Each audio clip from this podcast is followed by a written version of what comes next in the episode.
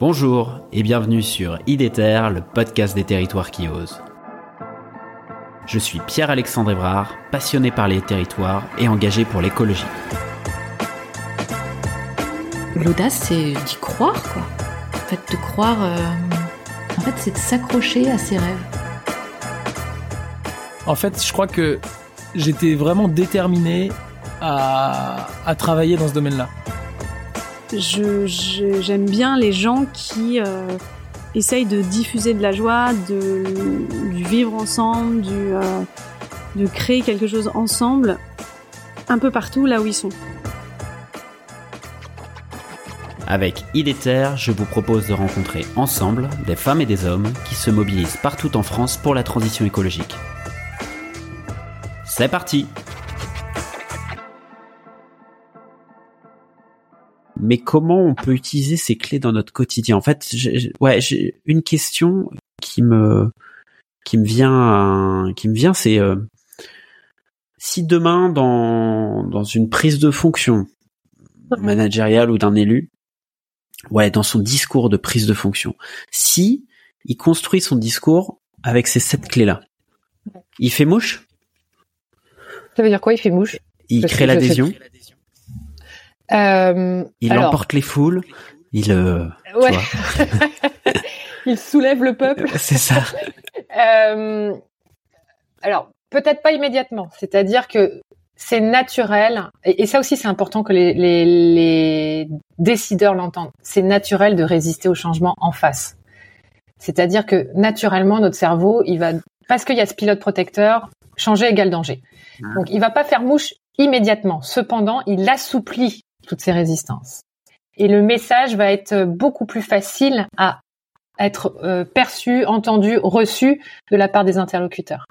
C'est vraiment euh, des clés qui vont permettre d'assouplir ce, cette réticence naturelle que notre cerveau a face à des à, à s'engager dans des étapes de changement. C'est plus ça, tu vois. Ouais. Euh, et, et, et- et donc ça va faciliter en fait, ça va faciliter la communication. Quand on, un élu va imposer, euh, souvent les élus que je coach là, ils sont dans mais je veux convaincre. Euh, et quand on m'amène, euh, je, pense à un, élu que j'accompagne où il veut porter un projet, voilà, de implanter un- un- une énergie verte au sein de son territoire, sauf qu'il y a un maire de son sa collectivité qui est opposé. Euh, tout simplement parce que ce maire-là est en fin de carrière, en fin de fonction, euh, que ses citoyens à lui sont opposés et, qu'il et que lui, pourtant, il est pour, mais il dit la chose suivante moi, je suis en fin de carrière, j'ai envie de terminer mon mandat en paix. Hmm.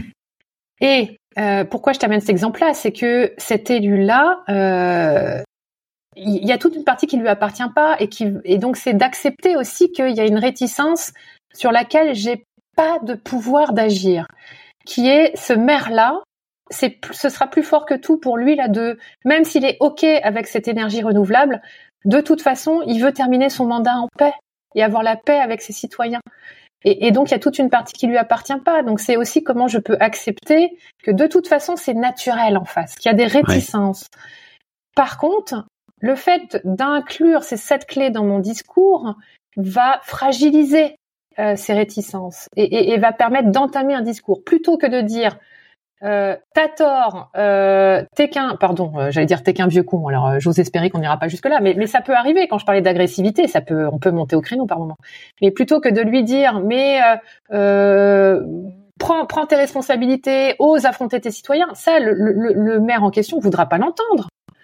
Euh, donc plutôt que de dire ça, c'est de reconnaître ce qui est présent euh, et, donc d'aller rassurer en, disant ok, euh, ensemble on peut tout changer, ça fait du sens d'être cohérent. Toi dans ta commune, peut-être que on peut mettre en place que une partie. Enfin, vous voyez, c'est comment on peut aussi écouter ce qui est là.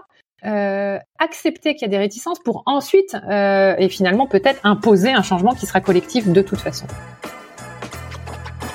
Super, vous voilà arrivé à la fin de l'épisode, j'espère que celui-ci vous a plu. Si c'est le cas, je vous encourage à le partager sur vos réseaux sociaux et à mettre 5 étoiles au podcast sur Spotify ou Apple Podcast. N'hésitez pas non plus à m'écrire ou à me proposer des sujets en m'interpellant directement sur les réseaux LinkedIn, Twitter ou Instagram. À bientôt!